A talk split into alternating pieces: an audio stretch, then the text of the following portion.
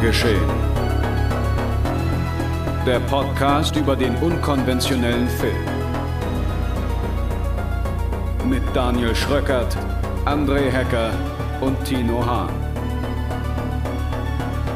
Präsentiert von fredcarpet.com.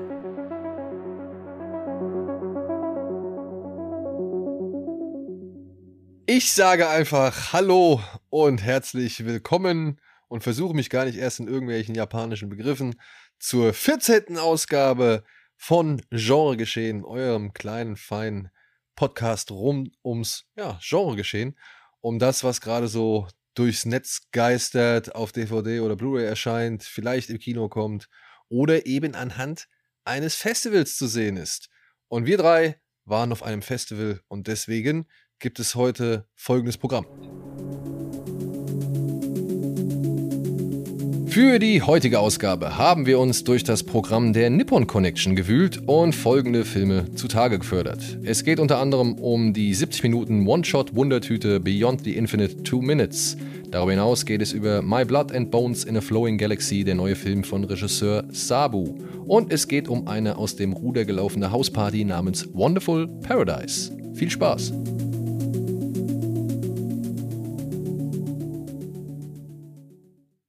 Aber ich Idiot habe natürlich, bevor ich das Programm angesagt habe, vergessen, meine beiden Mitstreiter hier zu erwähnen. Deswegen nochmal ganz nachträglich, herzlich von aus dem tiefsten Inneren des Flocati meiner Seele. Hallo und herzlich willkommen, André Hecker. Moin, moin. Und Tino Hahn. Hallo. Mein Name ist Daniel Schröckert. Ihr seid hier bei Fred Carpet und Genre geschehen und wir haben, ja, das Nippon Festival, nee, die Nippon Connection ein weiteres Mal ausgereizt. Die hat dieses Jahr vom 1. bis zum 6. Juni stattgefunden und hat ein paar Filme auch online gezeigt. Und davon haben wir uns ein paar Filme angeguckt und über die wollen wir nun heute reden. Soweit, so korrekt? Mhm. Ja, also über das über den Namen müssen sie sich selber noch ein bisschen einig werden. Also das Festival heißt Nippon Connection, genau. Der, die, die, die Social Handles heißen alle Nippon Festival, also da sind sie sich noch nicht ganz einig. Aber ja, bleiben wir ja. bei Nippon Connection. Gut, es ist nicht die einzige verwirrende sage ich mal, Eigenart, die wir am Hand des Nippon Festivals festgestellt haben oder der Nippon Connection. Aber nun gut, wenn dieser kleine Kritikpunkt erlaubt sein dürfte, dann fanden wir es doch ein bisschen irritierend, wie wir diese Filme bezahlen können, die wir da sehen wollen. Das vielleicht als kleiner Erfahrungswert mit. Es wäre schön, wenn da vielleicht noch ein paar andere Zahlungsmöglichkeiten vorhanden wären. ja. Ja, ja und, te und, teilweise auch die, die Uneinsichtigkeit, wie lange Filme dann im, in der eigenen Library äh, zur Verfügung stehen. Dann teilweise waren irgendwie, ich habe zwei Sachen gleichzeitig geliehen. Das eine war irgendwie gefühlt einen halben Tag früher abgelaufen als das andere. Also es steht auch nicht so richtig genau, wann das jetzt dann abläuft, auch wenn man es dann einmal startet, wohl 24 Stunden. Alles ein bisschen weird. Also könnte, hätte technisch ein bisschen noch ein bisschen runterlaufen können. Ja. ja. Angefangen von der Bezahlung bis hin zur Vorhaltezeit der, der Leih, Leihdauer. Ja glaube, so als Faustregel auch für alle Filmfestivals, wenn es schwieriger ist, einen Film zu kaufen als ein Babystrampler mit dem Merchandising-Logo vom Festival in Bio-Qualität, dann stimmt irgendwas nicht mit dem Schwerpunkt, den man bei der Usability gesetzt hat. ja. Aber immerhin konntest du den Babystrampler mit PayPal bezahlen. Wie ging das zu dem ja. Film? Ja, ja. eben. Ja, ja. jetzt habe ich aber vier Babystrampler und keinen einzigen Film gesehen. Nein, das stimmt natürlich nicht. Wir haben vier Filme gesehen und ich habe keinen einzigen Babystrampler. Hast du, hast du nur vier jetzt insgesamt gesehen oder hast du noch mehr geschafft? Nee, ich habe mehr gesehen. Ich habe noch den Red Post on Azure Street, den neuen Sion Sono gesehen und den Can't Stop the Dancing, weil ich immer so ein Fable für solche ja, light-hearted, warm-hearted Comedies habe mit so Musical-Elementen, die nicht mal eine Love-Story beinhalten, sondern eher so ein ja, von Anfang an offenkundiges, cheesy, hey, steh doch zu dem, was du wirklich machen willst. Und wenn du Musicals singen willst, musst du auch nicht hypnotisiert werden, damit du bei jeder Gelegenheit anfängst zu singen, sobald du Musik hörst, sondern machst doch einfach, weil du Bock drauf hast. Und ja, der war super, den habe ich sehr gern gemocht. Der Red Post on Azure Street von Sion Sonno ist wieder einer von diesen Sion Sonno Metafilmen, wo es auch viel um Filmemachen an sich geht. Den also, mochte ich. Ja. Ist der vergleichbar hier mit Antiporn? Nee, der ist eher vergleichbar mit, boah, mit diesem Casting, der mal auf der Berlinale lief, also wo es wirklich ganz viel um diesen Casting-Prozess geht. Also es gibt auch nur zwei, drei Tröpfchen Blut zu sehen. Also er ist sehr un Sion Sono, wenn es um diese ganze Gewaltdarstellung geht, sondern schon fast eher, ja, fast eher eine Dokumentation mit ein paar spielerischen Elementen. Okay. Das ist auch so das Hauptproblem des Films. Eigentlich hätte man wahrscheinlich lieber ein Making-of oder eine Doku darüber gesehen, wie er seinen ganzen Casting-Prozess organisiert und wie er auch die Szenen aufbaut. Ist halt ein Film darüber mit Schauspielern, wie so ein Casting abläuft. Ist mit 147 Minuten natürlich auch wieder recht lang geraten. Das ist ja so ein Problem, was ich in circa 15 Minuten nochmal erwähnen werde, dass ich finde, dass viele japanische Filme jetzt auch wie koreanische Filme diese Tendenz haben, ein bisschen zu lang zu gehen und ein paar redundante Szenen dann auch zu lange auszuspielen, aber war trotzdem großer Spaß. Ja. ja. Großer Spaß. Da sind wir auch schon bei einem guten Stichwort für unseren ersten gemeinsamen Film den wir uns angeschaut haben, denn er lief unter anderem schon beim BIF, beim Internationalen Fantasy Film Festival in Brüssel. Da lief nämlich Beyond the Infinite Two Minutes von Junta Yamaguchi aus dem Jahr 2020. Mhm. Ja, ich erzähle erstmal kurz was zur. Ich, ich versuche einfach mal die Handlung erstmal abzuarbeiten und dann kurz nochmal zur Erklärung. Ja, bitte chronologisch. Ja, versuche ich. Nein, es geht hier um Kato, der Besitzer des Café Falam in Kyoto. Und der findet heraus, dass der Fernseher in seiner Wohnung und der Fernseher in seinem Café, ja, dass die irgendwie mit einem Zeitunterschied von zwei Minuten verbunden sind. Und er beginnt mit sich selbst zu kommunizieren und nach und nach werden auch noch andere Menschen, sag ich mal, in dieses,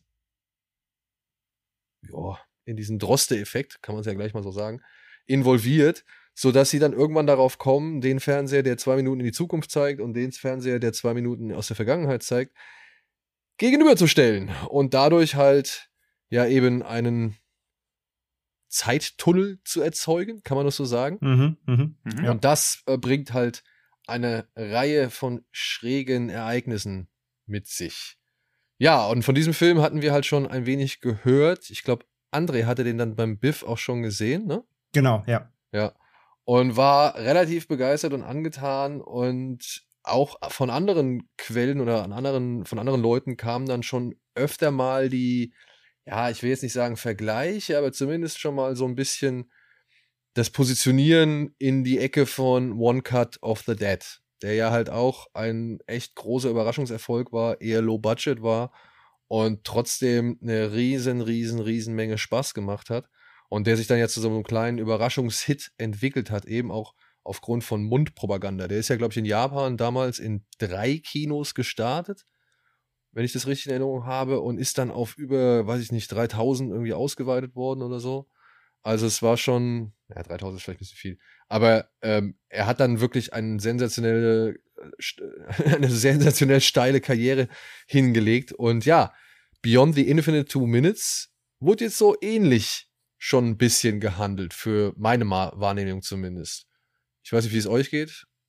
Ja, genau. Also vor allem halt eben, das haben wir glaube ich gar nicht erwähnt, also genau, weil er auch eben denselben Trick macht, Anführungszeichen, wie One Cut, nämlich äh, darüber hinaus, dass es eben ein Zeitschleife, Zeittunnel, Zeitreisefilm ist, ist es eben auch noch äh, unnötigerweise, unnötigerweise komplex äh, als One-Cut gedreht, was das Ganze eben überhaupt dann eigentlich wirklich so sensationell Anführungszeichen macht.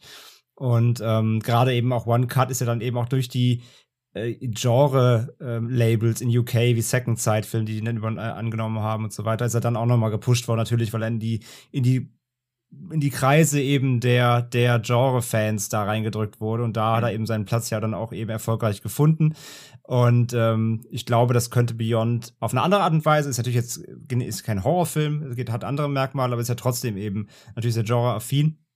Und es könnte dem, glaube ich, genauso gehen. Da hat er Potenzial für. Ja. Und er zieht halt den One-Cut auch über die ganze Lauflänge durch. Also während One-Cut of the Dead ja auch nur in also als internationaler Titel als One Cut of the Dead bezeichnet wurde und ja nach einem Drittel auch von diesem One Cut dann abschweift, ja. macht das Beyond Infinite, Infinite Two Minutes die ganze Zeit. Mhm. Und ich glaube, er wird es schwerer haben, weil der One Cut of the Dead ja auch noch eher so ein Statement über Filme machen an sich abgeliefert habe, was ja immer schnell dazu führt, dass so ein Film so ein Kritikerliebling wird, weil ja viele dann auch so eine Metaebene drin haben wollen, was jetzt bei dem komplett fehlt eigentlich. Was der aber als Vorteil ist halt so eine unglaubliche Spielfreude Und ich kann mir schon vorstellen, wenn so Christopher Nolan den Film sieht, wie ihm der Angstschweiß ausbricht, weil er halt merkt, okay, eigentlich hätte auch ein iPhone und eine gute Idee gereicht, dann braucht man gar keine 170 Millionen und diesen riesen Aufwand, um wesentlich mehr Spaß auf die Leinwand zu bringen, der noch dazu auch wesentlich komplizierter und komplexer wirkt, aber trotzdem für den Zuschauer jederzeit nachvollziehbar ist. Also das mag ich an solchen Zeitschleifenfilmen ja eh, wenn sie mir nicht wirklich erklärt werden müssen, sondern wenn sich das ein bisschen organisch ergibt und ich auch mit den Figuren miträtsel. Bei Tenet gibt es ja einfach so ein kurzes Erklärsegment, da wird gesagt, so und so sind die Regeln. Bei Inception gibt es das, so und so sind die Regeln und dann muss man die einfach schlucken. Man hat diesen Miträtseleffekt halt einfach gar nicht, was für mich den Großteil des Reizes von so einem Zeitschleifenfilm überhaupt ausmacht. Wie funktioniert das? Ist es jetzt wirklich in der Zukunft? Was passiert, wenn sie jetzt dieses oder jenes machen? Also man ist quasi genauso schlau wie die Figuren, was ja auch eher so einen Suspense-Faktor hat. Also man ist gar nicht den Figuren eine Spur voraus, sondern man ist mit ihnen auf Augenhöhe. Und das finde ich halt auch super stark bei Beyond Infinite Two Minutes plus dass er sich auch jeglichen Versuchungen erwehrt, eine große Story zu erzählen. Also es geht im Kern eigentlich um wenig, aber das macht den Film halt so groß, weil es muss halt eben nicht wirklich die Welt gerettet werden, beziehungsweise am Ende dann irgendwie doch. Aber er macht halt nicht so einen riesen Fass auf. Also es wird mhm. halt einfach so, ein paar Leute entdecken, krass, wir können in die Zukunft gucken und in die Vergangenheit und die Gegenwart ist auch noch da. Was kann man denn damit anfangen? Und das ist halt so, ja, charmant. Und, ja, und trotzdem, Entschuldigung. Sorry. Ähm, ich, wollte, ich wollte sagen, vor allem, was Tino meinte, halt mit dieser äh, Entdeckungsfreude, das bringen ja halt die Charaktere eben auch mit, weil die Charaktere, genau wie der Zuschauer, eben dieses, dieses Phänomen entdeckt und man mhm. sich dann, dann so langsam reinsteigert. Die Figuren wissen selber nicht, wie es funktioniert, man als ja. Zuschauer weiß es nicht und gemeinsam mit den Charakteren tastet man sich langsam immer weiter ran, so was ist da möglich, was können wir damit anstellen. Und das fand ich halt auch so geil an dem Eben. Film. Ja. Es sind halt keine abgewichsten Geheimagenten oder so, denen man sagt, hey, hier, so und so funktioniert die Zeit, die funktioniert ganz anders, als du vorher dachtest. Ja, okay, gut, dann ist es so. Also dieser, dieser Überwältigungseffekt ist bei ihnen halt auch da. Man selber als Zuschauer, die ersten zehn Minuten denkt man nämlich auch die ganze Zeit so, oh Gott, oh Gott, oh Gott, hoffentlich übersteigt der Film nicht meinen Horizont. Als dann zum ersten Mal dieser Loop kommt und als dann auch so der dritte Loop kommt, denkt man die ganze Zeit, puh, wie soll ich denn da irgendwie einen Überblick halten? Aber es fühlt sich halt so angenehm irgendwie an. Also es ist nie so, auch wie bei Coherence oder so, diese ganzen Zeitschleifenfilme, die ich sehr gern mag, wäre natürlich Primer als genaues Gegenbeispiel ja bewusst gar nicht verständlich sein will und das wieder den Reiz ausmacht. Aber man muss sich halt klar positionieren. Willst du den Zuschauer überfordern oder willst du ihn an die Hand nehmen und da irgendwie miterleben lassen? Also das muss ein Film ja irgendwie von Anfang an sagen, was er irgendwie von mir erwartet, beziehungsweise was er mit mir machen will, wenn er mir so einen Zeitschleifenfilm zeigt. Das muss der machen. Nein, muss er nicht, aber das ist schon mal irgendwie sicherer als sowas wie Tenet, was aus meiner Sicht halt völlig daran gescheitert ist, dass die ganze äh, Mechanik, die dahinter steckt, erstmal gar nicht so komplex oder revolutionär ist, wie man immer dachte, sondern es ist relativ einfaches Stilmittel nur darstellt, aber dann gleichzeitig mir immer wieder als sowas Geiles beigebracht wird, während alle Figuren im Film aber einfach nur so, ja, okay, das ist halt jetzt so, damit müssen wir irgendwie umgehen, aber wir sind weder fasziniert noch beeindruckt noch verwirrt, sondern es ist halt einfach wie, als ob es regnet oder so. Es ist halt einfach nur da. Und das mag ich halt nicht, wenn Protagonisten so abgewichst einfach sind. Und das mag ich bei Beyoncé Infinity Two Minutes, dass sie erst überwältigt sind, dann gucken, was sie draus machen können. Dann merken sie natürlich wieder, okay, wir haben uns selbst überschätzt, jetzt haben wir hier richtig die Kacke am Dampfen und damit auch wieder umgehen müssen. Und ich als Zuschauer die ganze Zeit überlege, okay, wie würde ich mit umgehen? Wie ist das jetzt? Was würde man selber machen? Also man ist halt aktiv beim Film dabei und schaut nicht nur so mit so einer leicht gelangweilten Faszination zu und hofft, vielleicht explodiert gleich mal wieder was. Und hinzu allem, was ihr jetzt bisher gesagt habt, ich will da gar nicht irgendwas Großartiges entgegensetzen, denn ich sehe es ähnlich. Plus aber, wenn du dich so ein bisschen im Bereich Film auskennst, dann finde ich, bezieht der Film auch eine ganz große Faszination daraus, zu schauen, was haben die da gerade gemacht und wie mhm. passt das zu dem, was sie noch weiter erzählen. Mhm. Und wenn du das halt dann irgendwie, und ich fand es halt schon geil, immer zu gucken, wenn irgendeine Aktion kam und dann war die nicht auf Anhieb erklärt, habe ich gedacht, okay, jetzt bin ich aber gespannt, ob sie darauf wieder eingehen oder ob das irgendwie fallen gelassen wird und es irgendwie am Ende doch zu einem Bruch in der Logik oder in der Plausibilität kommt. Und diese, diese Step-by-Step, sag ich mal, Erklärungen, wie etwas zustande gekommen ist, was man ja schon bereits irgendwie schon vorweggenommen hat, paar Minuten zuvor, dass sie das in der Taktung halt immer wieder schaffen, dass jede Szene, die sie schon irgendwie einmal angeteased haben, dann auch wirklich nochmal ausgespielt und aufgegriffen wird, eben um zu zeigen, das ist ja schon passiert. Und das dann halt in Kontext zu setzen mit eben, fuck, Alter, da musst du aber auch die Hölle aufpassen, dass du nicht irgendeinen kleinen Moment vergisst, der das Ganze irgendwie wieder zusammenbrechen lässt. Und mhm. das fand ich dann halt aus Filmemachersicht oder beziehungsweise aus jemand, der sich auch für die Hintergründe interessiert, super geil. Plus mhm. eben halt natürlich die Tatsache, dass sie halt versucht haben und sie haben es halt nicht ganz geschafft. Man merkt schon das eine oder andere Mal sehr deutlich, dass es halt nicht wirklich hundertprozentig ein One-Shot ist. Mhm. Ja. Also es gibt sehr oft eine Kamerafahrt, die dann irgendwo auf einer Wand verharrt oder auf einer Tür. Und dann sieht man auch schon mal so einen kleinen Schnitt oder so eine kleine Änderung in der Farbgebung oder in der Helligkeit. Und dann ist schon bewusst, dass da irgendwie nochmal neu angesetzt worden ist.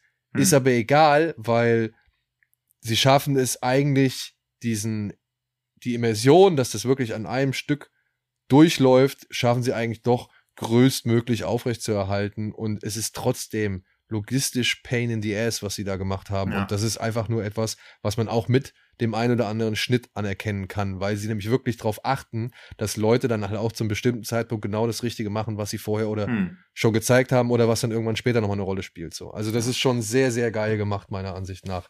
Und wie man ja, wie ihr auch schon richtig festgestellt habt, im Rahmen seiner Möglichkeiten. Also es ist nicht irgendwie, dass sie zu viel wollen, sondern sie wissen genau, was sie wollen und haben Mittel und Wege gefunden, das möglichst unterhaltsam, spaßig, clever, nicht zu verwirrend, aber auch nicht zu, ja, verblödend irgendwie mhm. äh, auf die mhm. Reise ja. zu bringen, so. Und das muss man sagen, ey, das ist, äh, finde ich, dann letztendlich auch wieder ein Beleg ein weiterer Beleg für die Leidenschaft des Filmemachens oder eben halt für die ja. Faszination Kino an sich.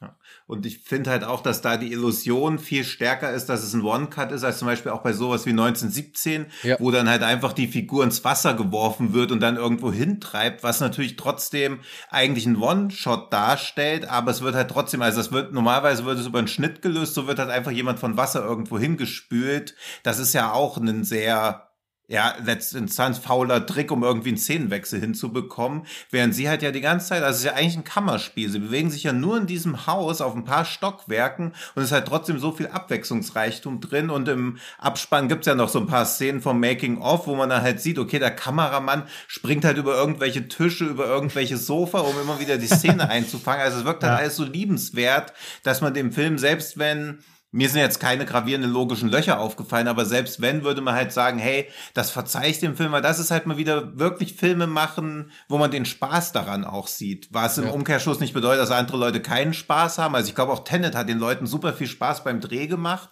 aber für mich überträgt sich diese Leidenschaft dann kaum als Zuschauer.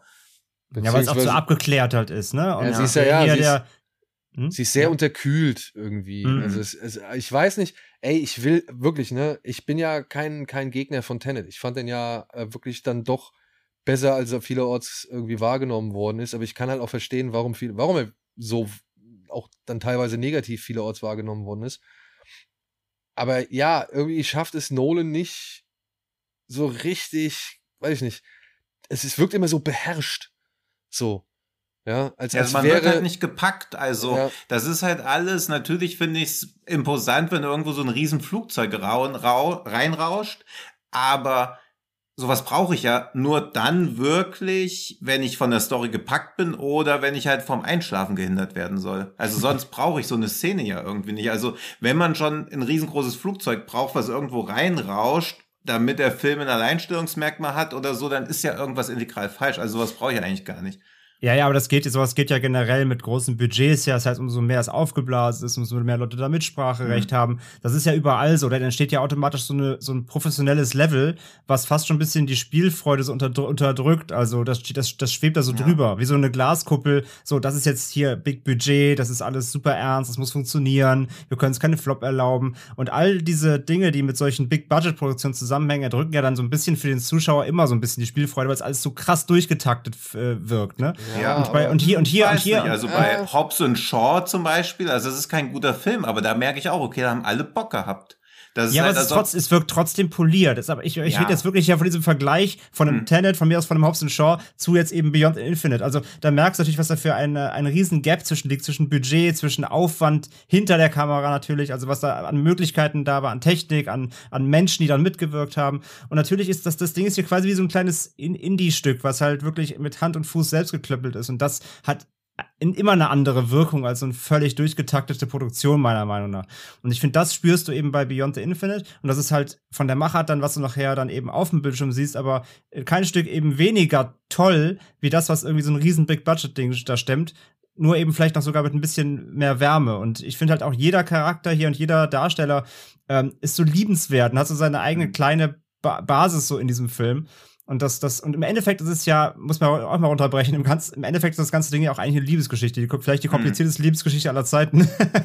Und das ist so schön, dass er durch diese, dass er, dass er so ein Ding eigentlich aufmacht für so eine simple Geschichte und es am Ende dann trotzdem auch vernünftig auserzählt wird. So, das finde ich halt super schön. Ja, genau, dass er auch wirklich was zu erzählen hat, obwohl er ein One-Cut ist und in Echtzeit läuft. Also, und trotzdem ja auch noch irgendwie so eine herzerwärmende Botschaft rüberbringt und das ja auch in einer chronologisch aufbereiteten Story gar nicht funktionieren würde. Also dass quasi dieser, dieser Zeitschleifen, dieses Gimmick gebraucht wird, um diese Liebesgeschichte auch zum Laufen zu bringen. Also da im Prinzip merkt man daran halt, dass wenn du ein geiles Skript hast, hast du einen guten Film. Und alles andere kannst du halt irgendwie nicht erzwingen. Also ich glaube, auch wenn der viele Schnitte hätte, würde man trotzdem denken, super Film. So ist man halt noch zusätzlich durch diesen ganzen technischen Aufwand noch zusätzlich beeindruckt.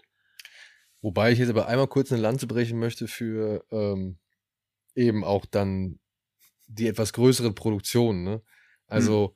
so eine, so ein Film wie Tenet jetzt zum Beispiel, den hätte aber auch niemand machen können, außer Nolan. Ne? Also der Fairness halber möchte ich es ja. nur mal äh, mit ins Rennen schmeißen, weil Tenet, wenn man sich das jetzt so alles so, denke ich mal, auf dem Papier durchliest, da kann ich mir auch schon einige Leute vorstellen, die sich gedacht haben, ey, wie sollen die Leute das raffen so? Oder beziehungsweise, ob die das Leute das wirklich raffen und so annehmen, wie Christopher Nolan sich das vorstellt. Und ich glaube, so wie Nolan äh, nur in der Lage war, sowas wie Tenet zu machen, ist dann halt ein Scorsese nur in der Lage, sowas wie Irishman zu machen und ein Tarantino sowas wie Once Upon a Time in Hollywood. Ja, also mhm. ich finde, man kann den Leuten schon ein gewisses Risiko noch zugestehen. Aber natürlich ist klar, und da gebe ich euch recht, wenn da genug Geld drin ist, dann wollen die Leute, die das Geld gegeben haben, auch wissen, dass dieses Geld gut investiert ist und gut angelegt ist und eine gewisse genau, Sicherheit genau, haben. Genau. So. Ja, es ging mir jetzt keinenfalls darum, Tenet zu bashen. Ich fand ihn ja auch solide so in seiner Machart und so weiter. Ich wollte ja wirklich schon diesen Vergleich anstellen. Ist wie bei einem, keine Ahnung, wenn in der Arbeitswelt. Ja, du hast einen riesen Konzern, die irgendeine Kampagne planen, die haben halt viel Geld, die haben eine Marke, die, die haben ein Branding, das äh, erhalten bleiben muss, die dürfen sich halt keine Fehler erlauben. Und im Gegenzug hast du vielleicht irgendwie ein neues Startup, was gerade irgendwie irgendwie eine Guerilla-Aktion plant und halt alles ein bisschen lockerer sieht und einfach ausprobiert, was die machen können und so weiter. Und das ist so der Vergleich. Ja, also Beyond the Infinite Benefit ist, ist halt in dem Sinne dieses Indie-Studio, diese Indie-Firma, dieses Start-up und ein Tenet wäre dann eben die große Firma, die halt also, sehr kalkuliert arbeitet. Also, das also wenn sehr kalkuliert und auf Nummer sicher gehen ist, so eine Liebesgeschichte wie ein Tenet abzuliefern, die ja null funktioniert und wo ja auch jeder sagt, das funktioniert null. Wenn das eine sichere Anlage ist, dann. Ich glaube, in den Köpfen nee, der eben, Macher das meine ich Fall. aber. Ich, das meine ich aber. Ich meine, dass Tenet halt eben nicht so eine sichere Anlage ist, sondern dass da jemand halt schon seinen Experimentalfilm mit 200 Millionen Dollar erzählt hat. So. Und der ist halt jetzt auch, sag ich mal, zu beschissenen äh, Umständen irgendwie in, in die Kinos gekommen. Und also muss man ihm leider, also was heißt leider? Ja, also aber gegen Konkurrenz wäre doch noch mehr abgekackt. Also es geht ja auch nicht um diese wirtschaftliche Machbarkeit oder so, aber also wenn du an Tenet denkst, denkst du auch als erstes Flugzeug, Liebesgeschichte funktioniert nicht, dann war irgendwie noch so ein Plot-Twist mit Zeit. Und so wurde er doch im Marketing gar nicht verkauft. Er wurde als Mindbending das würde das Gehirn wegblasen, was da passiert, wie das Gimmick, wie das mit dieser Zeit eingesetzt wird und dann explodiert auch noch ein Flugzeug. Also das ist halt eine reine Mogelpackung gewesen, die es gar nicht einlösen konnte. Während Beyoncé Infinite Two Minutes hat er den Vorteil von der Indie-Produktion, du weißt gar nichts und dann macht und macht und macht der Film einfach und du denkst jedes Mal wieder, krass, das ist halt einfach genial durchgezogen, ohne dass da irgendwie so auf die Kacke gehauen wird oder dass der Film auch irgendwie sagt, hey hier, das wird jetzt gleich richtig, richtig deep, sondern er ist halt einfach so angenehm understatement-mäßig. Daraus erwächst ja irgendwie eine ganz andere Größe, als wenn man in den ersten zehn Minuten sagt, hier, so, so läuft das alles, hier ist eine Dokumentation, wie das jetzt künftig läuft, hier sind wieder die Spielregeln des Films, aber wenn wir die nicht brauchen, ignoriere ich die dann auch einfach mal, weil ich will auch noch eine Liebesgeschichte einbauen. Und das finde ich halt, das ist halt einfach inkonsequent. Also das ist irgendwie. Ja, das steht ja auf dem, aber das steht wissen, für mich hinkriegt und nicht. Aber das steht für mich jetzt nur, also ich will dir da gar nicht widersprechen. Ich sag nur, dass das für mich halt noch auf einem anderen Blatt stehen würde. So. Was hm. da jetzt wirklich falsch gelaufen ist und so weiter, das ist ja das eine. Aber womit die halt angetreten sind, ist ja nun mal halt schon auch etwas ausgefalleneres als jetzt hm. zum Beispiel der neunte Fast and Furious. So. Ja. Also ja, das, das, schon, klar. Das, also das meine ich nur, ja.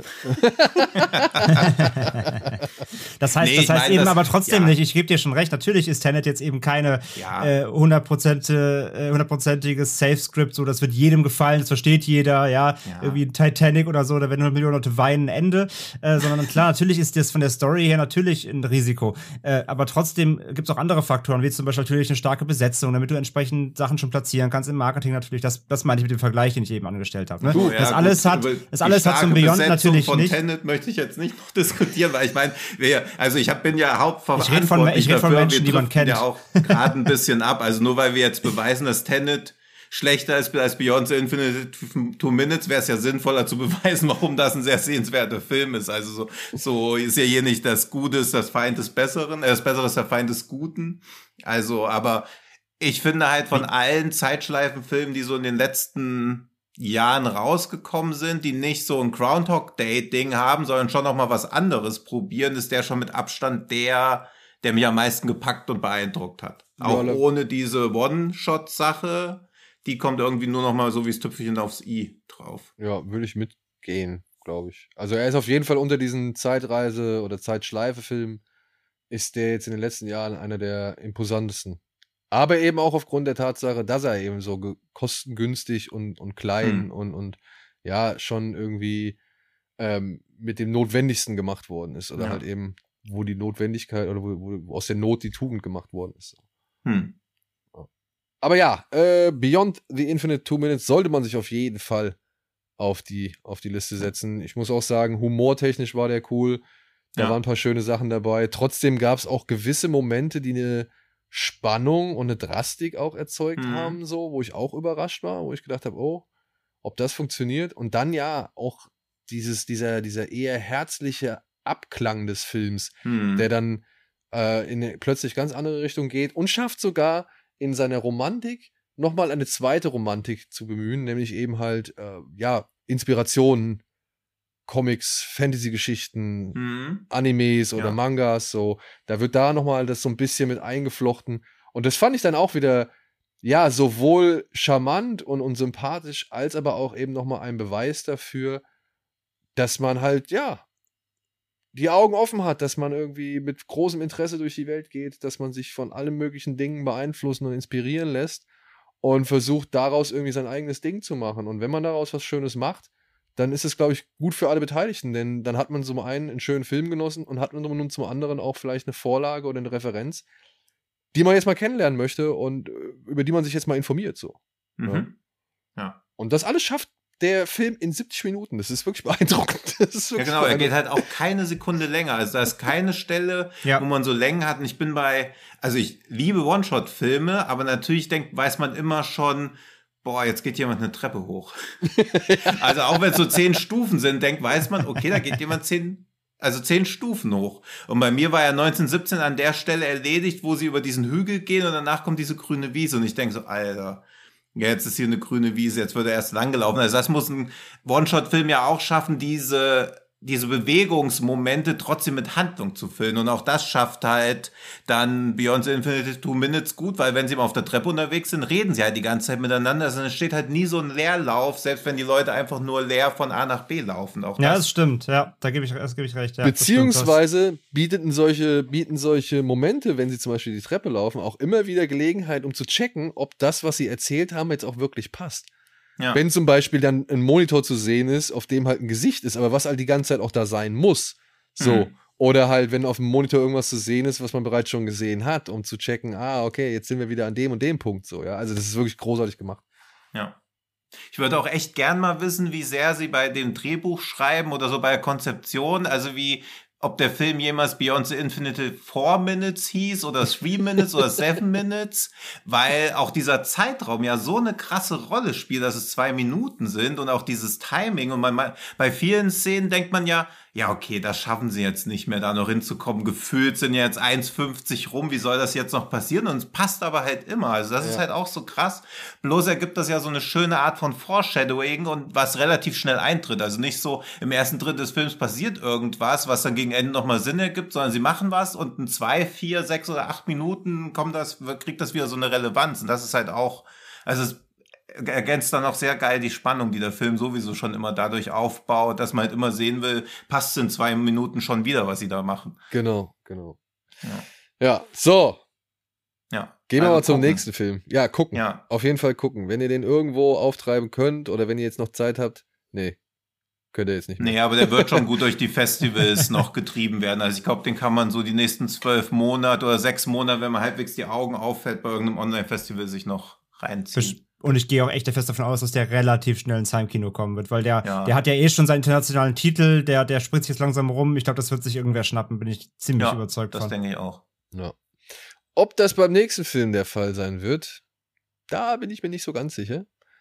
Aber er hat natürlich unser Interesse auf sich gezogen, weil einer der beiden Regisseure jemand ist, den wir ganz gut kennen, beziehungsweise von dem wir schon ganz gut überzeugt waren.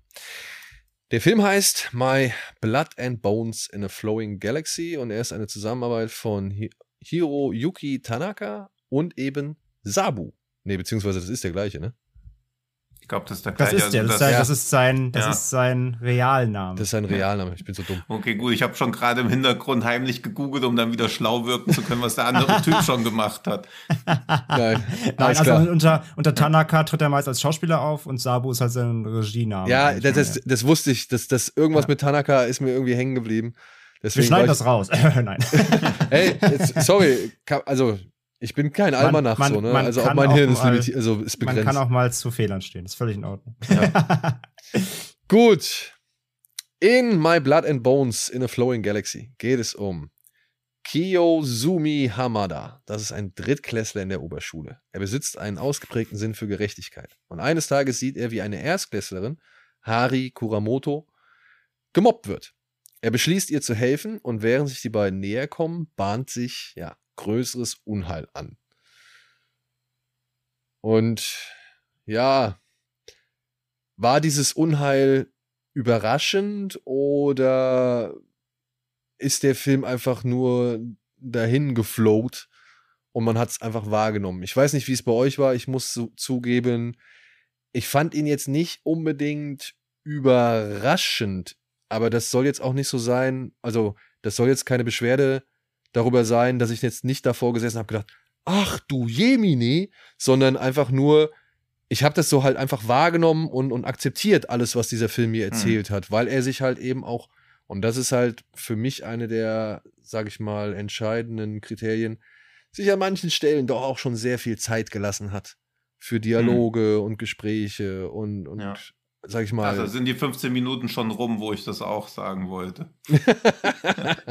ich meine, Sabu war ja noch nie so der schnellste Geschichtenerzähler und ich finde ja auch, dass dieser kontemplative Stil seine Berechtigung hat, aber das war schon einer der Filme von ihm, die sich am ehesten wie ein Thriller angefühlt haben, aber nicht vom Pacing so waren. Also immer, es ist schon so eine Grundsuspense da, dass man sich so fragt, was eigentlich so wirklich passiert, weil man ja auch weiß, okay, er geht 127 Minuten, diese Mobbing-Thematik ist so nach 20, 25 Minuten etabliert, bloß dass noch ein düstereres Geheimnis über allem schwebt. Und ich musste leider immer ein bisschen an diesen Witz denken, wo geht ein Mann zum Arzt, sagt der Arzt, ja, sie haben Krebs und Alzheimer, sagt der Mann, oh Gott sei Dank kein Krebs. Also so war der Film halt auch ein bisschen, weil das, was sie schlussendlich erlebt, dagegen ist dieses Mobbing, Bullying in der Schule ja eher so ein Spaziergang im Park. Das fand ich gleichermaßen traurig, weil das den Film ja irgendwie noch drastischer macht. Teilweise hat es aber so ein bisschen von dieser Mobbing-Thematik auch abgelenkt, weil das ja irgendwie eher eher das Mittel zum Zweck war, warum sie sich überhaupt kennenlernen und warum er sich überhaupt um sie kümmert, aber irgendwann verschwindet das ja so aus der Handlung, da sie ja, ja eigentlich gemobbt na, das, wird. Das mit dem Verschwinden sehe ich tatsächlich nicht so. Es bleibt ja einfach unterbewusst da, weil die Mobbing-Thematik am Ende des Tages schließt ja darauf zurück, was das größere Unheil eigentlich ist. Also hm. wäre das größere Unheil nicht da, wäre sie vom Charakter auch nicht so, wie es dann vielleicht dazu herleiten würde, dass sie gemobbt wird. Also ja, aber das ist doch also, Quatsch.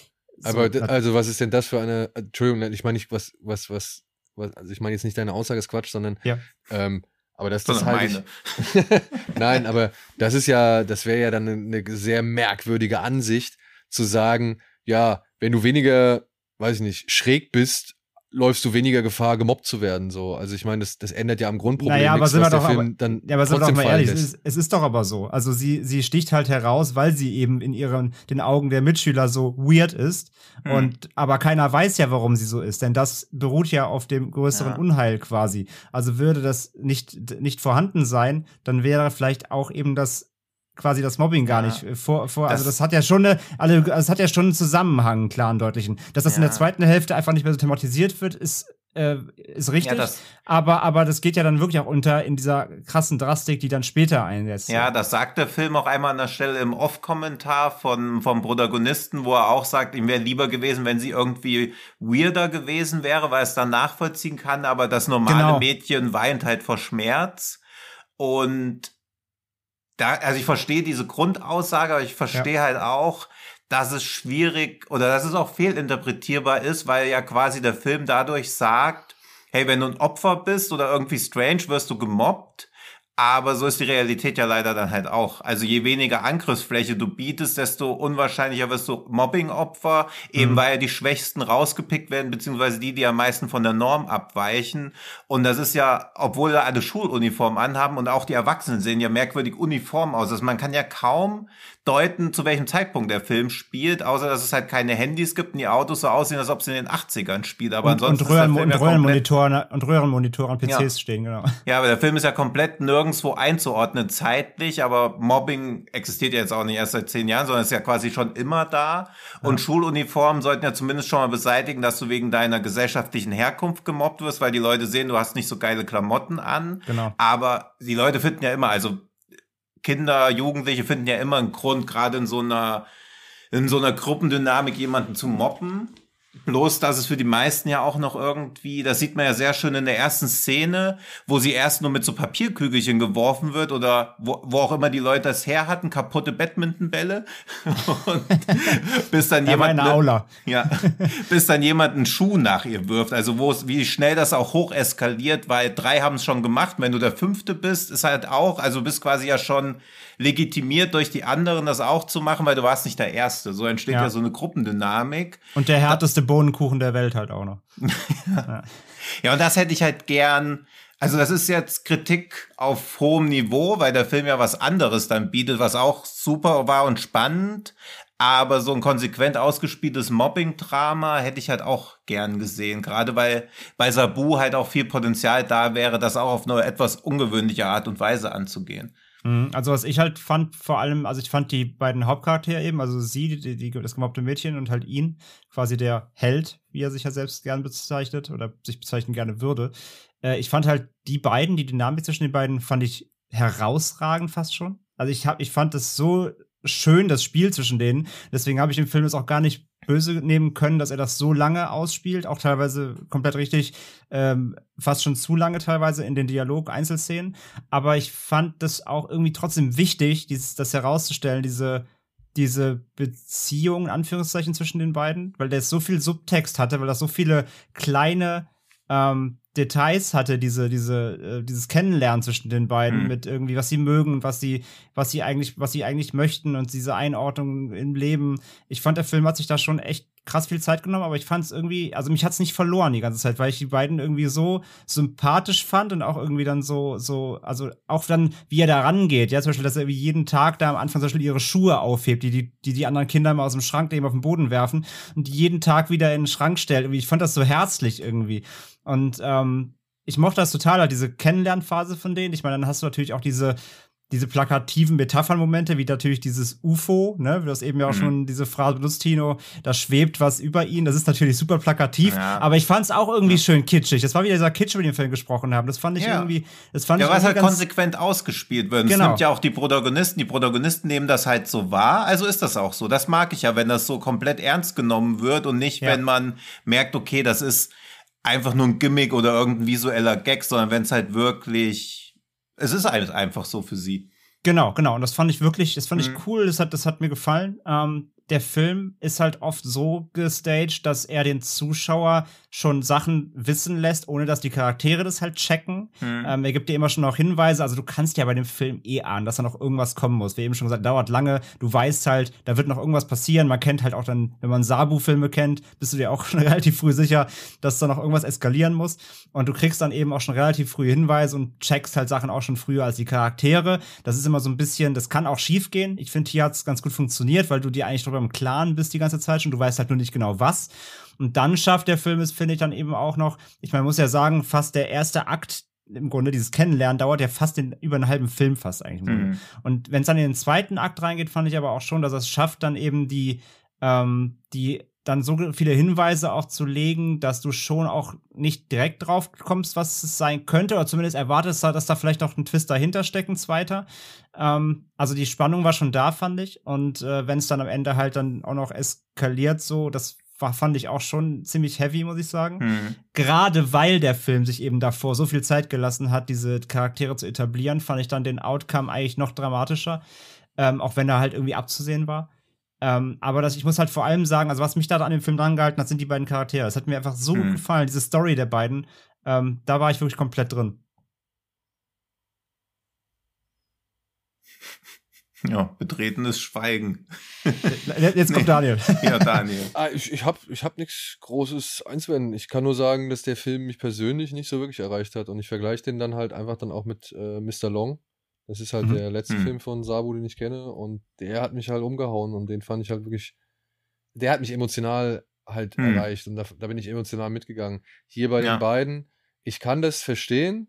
Also die geben sich ja Mühe, die, der Aufwand oder beziehungsweise die Zeit, die dafür aufgewendet wird, um die beiden, sag ich mal, in ihrer Kennenlernphase und auch in der Aufrichtigkeit von Kiyosumi zu zeigen, das ist nett, das ist cool gemacht, das verstehe ich und warum das so gemacht wird und so, aber ich muss dann doch sagen, leider hat es mir nicht so ganz gereicht. Ich konnte mit Hari nicht so viel anfangen. Also die war mir ein bisschen eine Spur too much, wie sie dann immer so rumgeschrien hat und so. Ähm, vor allem wenn halt dann eben klar wird, dass es hier eigentlich gar nicht ums Mobbing geht, sondern um was anderes, ähm, da muss ich sagen, da war mir dann halt einfach die Spannung nicht mehr so vorhanden. Was ich aber auch nicht schlimm finde, das will ich dem Film gar nicht irgendwie negativ ankreiden. Ich muss halt einfach nur sagen, dass es mir zu lange war mit zwei Figuren, die nicht so an mich rangehen konnten, eben weil mhm. sie halt auf dem gleichen Standpunkt ewig verharrt sind. So. Ich muss nicht fünfmal sehen, wie er morgens auf dieser auf dieser Leitplanke sitzt und sie fragt, ob ja. sein Arsch schon wehtut. So, das, ich, das hätte ich auch etwas weniger gearbeitet. Ich verstehe, warum er das macht. Hm. Es ist halt nur bei mir dann halt eben der Effekt eingetreten, dass ich nicht so ganz mit den beiden mitgegangen bin, weshalb ich auch nicht so ganz irgendwie vom Ende entweder überrascht war oder halt auch so, weiß ich nicht, empathisch irgendwie mitgefühlt habe. Was ich aber auch nicht schlimm finde, beziehungsweise was ich dem Film ja auch nicht ankreiden kann. Er hat mich jetzt einfach nicht so erwischt, aber mhm. nichtsdestotrotz bringt er da schon ein paar, sag ich mal, gute Bilder, ein paar schöne Erkenntnisse und dann so gesehen ja schon noch eine etwas, sag ich mal, kleinere Überraschung, die ich dann auch gut fand, wo ich gedacht habe, ah, okay, so ist das.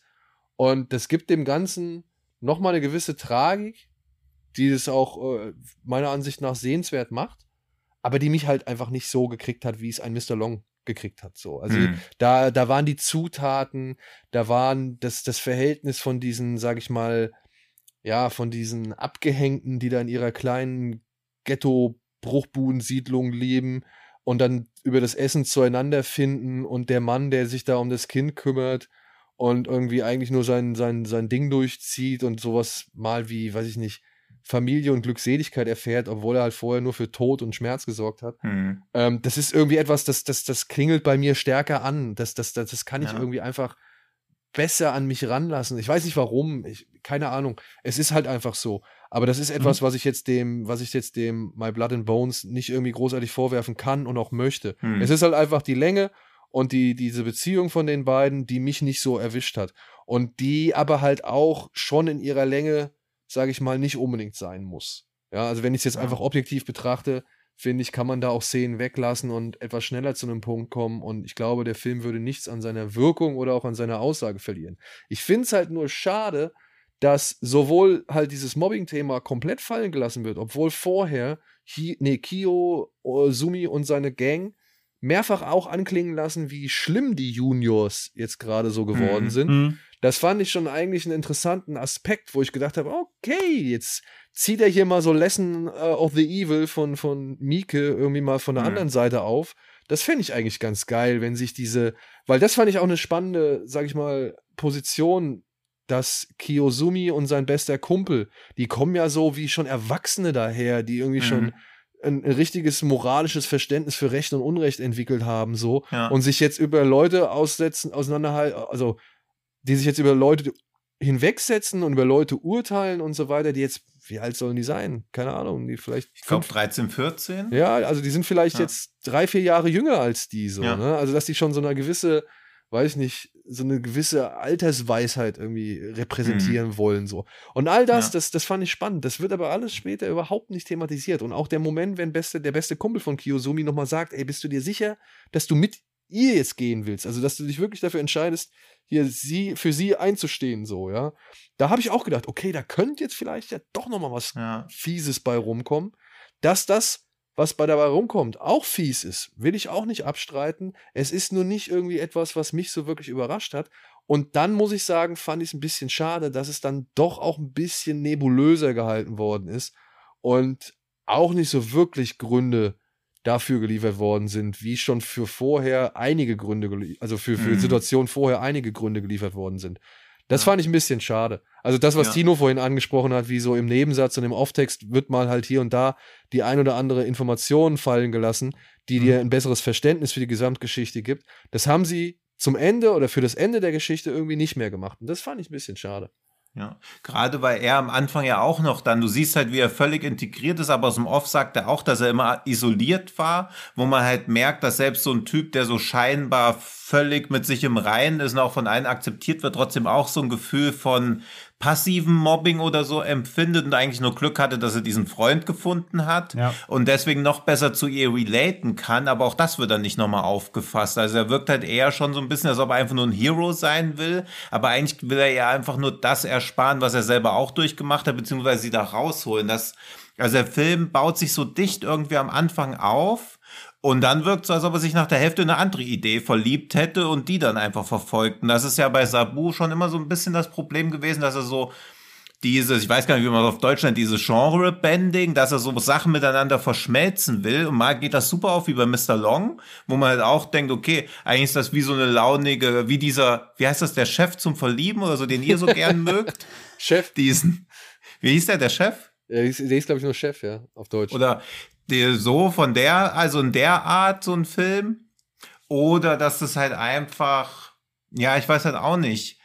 Und ja, und dann schafft's Mr. Long, finde ich halt auch, was auch wieder den aktuellen Film von Sabu nicht schmälern soll, aber das ist halt sein Luxusproblem, dass er halt so viele geile Filme schon gemacht hat. Mr. Long finde ich dann auch schlussendlich konsequenter und dadurch auch wesentlich härter irgendwie ausgespielt, obwohl mich natürlich das Ende von My Blood and Bones auch runtergezogen hat. Aber Mr. Long hat mich halt schon fast zerstört. Wo ich aber irgendwie, als ich die Inhaltsangabe gelesen habe, Mr. Long dachte ich, ja, okay, pff, das gucke ich mir mal an, das wird bestimmt ganz gut, aber dass ich da Tränen vergieße, sehe ich jetzt noch nicht. Ja. Wenn ich mir Blood and Bones durchlese und denke, oh nein, ey, das wird mich auf mehrere Arten und Weisen triggern, da werde ich Blut und Wasser schwitzen und auch heulen, passiert halt gar nichts. Also ich war da auch mit dabei, aber halt nicht emotional ergriffen. Ja. Das ist angesichts der Thema des thematischen Potenzials ein bisschen schwierig. War auch bei Bunny Drop, den ich von ihm so sehr mag, wo der eigentlich ein bisschen sowas wie noch drei Männer, noch ein Baby ist, nur halt auch auf so eine Sabu-Weise. Der hat mich ja auch, also habe ich so Rotz und Wasser geheult, weil der halt auch so heartwarming war und gleichzeitig aber auch so düster. Und das ja. habe ich da ein bisschen vermisst. Also er wirkte sehr distanziert, was schlussendlich für mich auch ein bisschen auf diese permanenten Off-Kommentare zurückzuführen war, obwohl ich sowas im Prinzip auch mag und mich das eigentlich auch immer in die Story reinzieht, aber die waren dann auch zu. Das könnte es vielleicht ja, sein. zu sehr gimmick. Das könnte ja, vielleicht sein, dass diese Off-Kommentare das Ganze so ein bisschen verhindern. Also zumindest bei mir verhindert haben. Aber hm. ja. Ja, was ja. ich sagen Und eigentlich halt bin ich auch, also gib mir einen Off-Kommentar, der irgendwas Bedeutungsschwangeres sagt, ich bin schon gleich ergriffen. Also ja. lässt Melik wieder grüßen. Also off Ja, was ich, sag, was ich halt sagen musste, damit hätte ich gar ja. nicht gerechnet. Ich dachte halt dann wirklich eben, dass mich das, äh, das dann das Ende, was ich eben schon dann so auf mhm. anbahnt, dass mich das dann eben umhaut. Damit habe ich halt schon gerechnet, wie bei, wie bei eben Mr. Long auch. Hm. Letztendlich war es das dann eben genau, aber auch bei mir nicht, sondern tatsächlich, ich fand dann tatsächlich die erste Hälfte emotional noch schwerer, weil ich ja, immer dieses, ja. ich fand dieses Nahbare, wie gesagt, durch die Charaktere, die mich halt bekommen haben. Mhm. Klar, wenn, wenn das einen nicht erreicht, dann ist es so. Ähm, was mich erreicht, äh, was mich da erreicht hat und dann immer dieses vor uns zurück, ja, also diese, ohne jetzt zu ins Detail zu gehen, zu spoilern zu wollen, aber immer dieses er investiert halt da wie Herzblut rein, weil ihm das super wichtig ist, aber er scheitert ja auch immer wieder und läuft halt vor eine Wand bei ihr und so weiter. Und immer dieses Vor und Zurück und dieses, diese, dass er sie nicht so ganz, also nicht immer hundertprozentig erreicht, so was er gerne hätte, was er gerne schaffen würde, um, um, es geht ja auch um dieses nach dem Motto, ich, ich will ein Held sein, das kannst du auch, ne, das ist, wir empowern uns zusammen irgendwie und machen Befreiungsschlag und so weiter. Und dass es immer wieder vor Schikanen rennt und immer wieder Rückschläge mhm. erleidet, so das fand ich, das hat mich richtig ergriffen, fand ich. Also diese Mobbing-Thematik oder überhaupt dieses, diese Thematik der, dieser Unterdrückung, die hat mich, die hat mich irgendwie voll gecatcht. Mhm. Und die hat mich fast noch mehr tatsächlich einfach emotional auch dann gerührt als fast das Ende. Bin ich auch, dadurch auch dabei. Das habe ich schon, natürlich ist es, hat es einen Shock-Value. Mhm. Ähm, natürlich auch dann durch den Grafischen, der dann eben passiert. Aber äh, tatsächlich das Ende, Ende so, klar, ich bin aus dem Film jetzt auch nicht happy raus. Das, der zieht schon in gewisser Weise ein bisschen runter, keine Frage. Aber bin auch dabei, dass die erste Hälfte hat mich fast emotional am meisten gekriegt, ja, weil ich mhm. das Spiel zwischen denen ja. einfach so, so deep fand, ja. Ja. Und nicht, dass es jetzt irgendwie falsch rüberkommt. Also ich finde ihn schon empfehlenswert, aber er ist halt auch so ein Film, der so viel Potenzial hat und das Potenzial auch immer wieder nutzt, aber dann auch immer wieder so wirkt, als ob er jetzt wieder eine neue Idee noch hat, weil eigentlich hättest du daraus auch zwei Filme machen können. Ja. Einmal so ein Mobbing-Drama plus einmal dich mehr auf die zweite Hälfte fokussieren können. Es hätte beides super funktioniert, aber so in einem Film wirkt es halt so ein bisschen, als ob man dann ja, also wäre ich zehn Minuten eingeschlafen und wieder aufgewacht, hätte ich jetzt nicht gedacht, ach, das ist ja noch derselbe Film, sondern so einfach so, was ist denn jetzt los? Hat's gedacht, ach, die spielen da auch mit? Ja. ja. ja also und das und, ist halt so. Da, da gebe ich, da gebe da gebe ich dir, da gebe ich dir auf jeden Fall recht halt. Ähm, plus natürlich auch das Finale, das dann fast schon so ein bisschen natürlich abdreht, ne? Was man das hat mich sehr an eine Staffel von Fargo erinnert. Womit man auch nicht unbedingt direkt mal rechnet, ja. wenn man den Anfang bedenkt, so genau, da muss man so ein bisschen drauf eingestellt sein, dass mhm. es auch ein bisschen weird noch wird.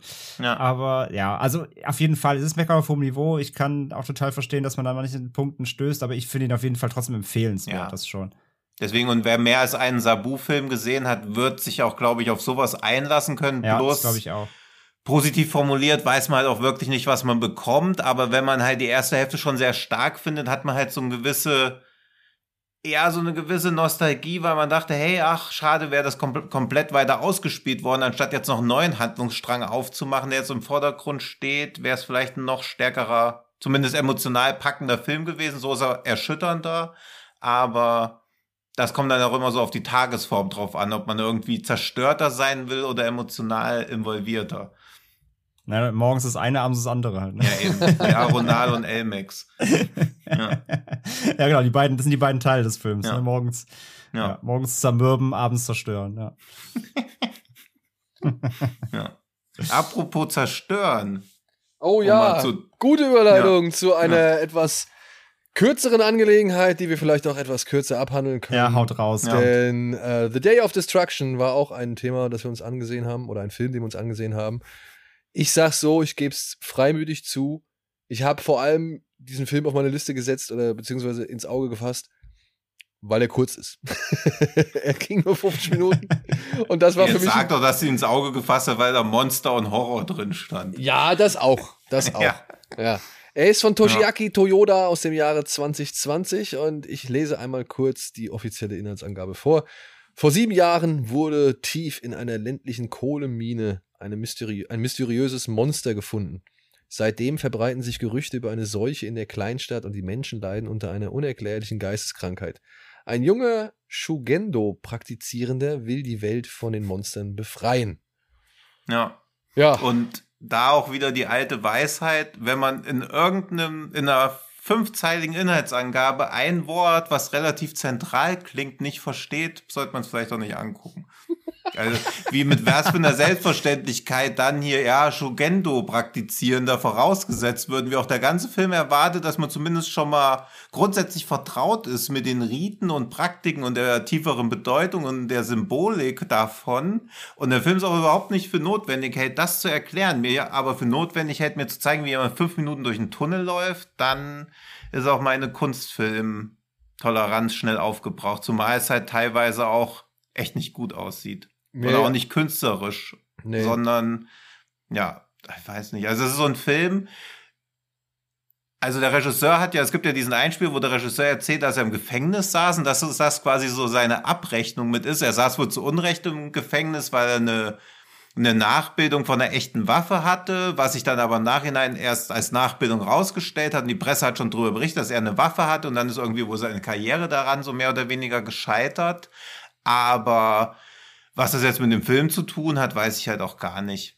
Also ich fand auch das Ende, das hat mich schon echt peinlich berührt, diese plumpe, alle Leute zu politischem Engagement auffordern wollende Geste, dass das letzte Wort im Film ist, wie ein Finger auf mich zeigt als Zuschauer und jemand ruft Change. Also noch plumper geht's ja irgendwie gar nicht. Und vorher ist alles aber so künstlerisch verklausuliert und Dabei mag ich von dem Regisseur eigentlich diesen Pornstar, den er gemacht hat. Er hat noch zwei, drei andere Sachen gemacht. Er hat auch einen von diesen Kraus Explode Filmen gemacht, wo ich finde, dass Takashi Miike die besseren davon gemacht hat.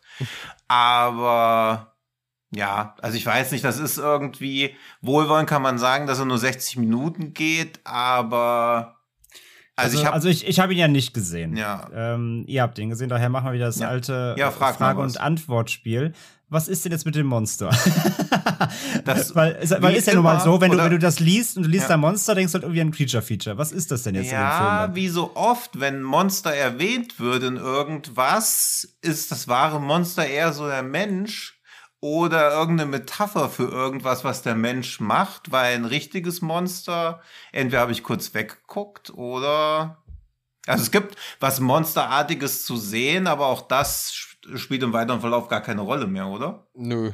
Also das sieht man eigentlich so, ich meine, man kann es direkt sagen, man sieht es halt einmal.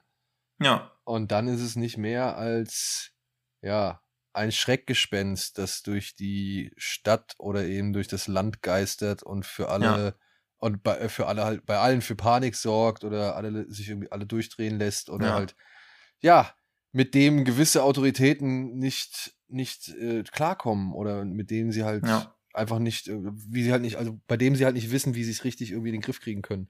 Und ja. das ist so etwas, was ich in diesem Film halt irgendwie gesehen habe. Er macht es halt auch plakativ anhand von gewissen Songs, die er da sehr prominent laufen lässt. Der ganze Film wirkt eigentlich eher wie ein überlanges Musikvideo. Hm. Und beinhaltet demnach auch echt relativ wenig ja. Dialoge oder richtige Dialoge, sondern immer nur so merkwürdige Szenen mit ein paar Sätzen, die dann ausgetauscht werden und dann geht es auch schon wieder weiter. Und ist für mich tatsächlich auch eher so ein bisschen Corona-Anklage oder mhm. generell halt äh, Anklage ans, an die japanische Regierung, wie sie halt mit der Umwelt ja. umgegangen ist oder halt generell eine Anklage an das Krisenmanagement der japanischen Regierung, weil die haben sich ja jetzt auch in den letzten Jahren nicht unbedingt mit Ruhm bekleckert von Fukushima an, sag ich mal, auf, äh, ja. angefangen mhm. so. Und trotzdem muss ich sagen, Alter, wenn du halt ein Musikvideo drehen willst und dir fällt nichts Besseres ein, als ja, Menschen irgendwie minutenlang in Zeitlupe eine Treppe runtergehen zu lassen oder eben halt durch einen Tunnel laufen zu lassen und es passiert halt wirklich nichts. Es passiert halt wirklich einfach nichts. Und selbst das Payoff dieser, dieser Szenen ist nicht gegeben, weil es halt einfach dann hm. ab, abgeblendet wird, weil halt geschnitten wird. Ja. Dann muss ich sagen, ey, dann bitte, dann mach eine halbe Stunde draus und das gucke ich mir dann noch viel eher an und beziehungsweise mhm. verstehe auch, bin auch bereitwillig dabei, deine Message, Message zu akzeptieren.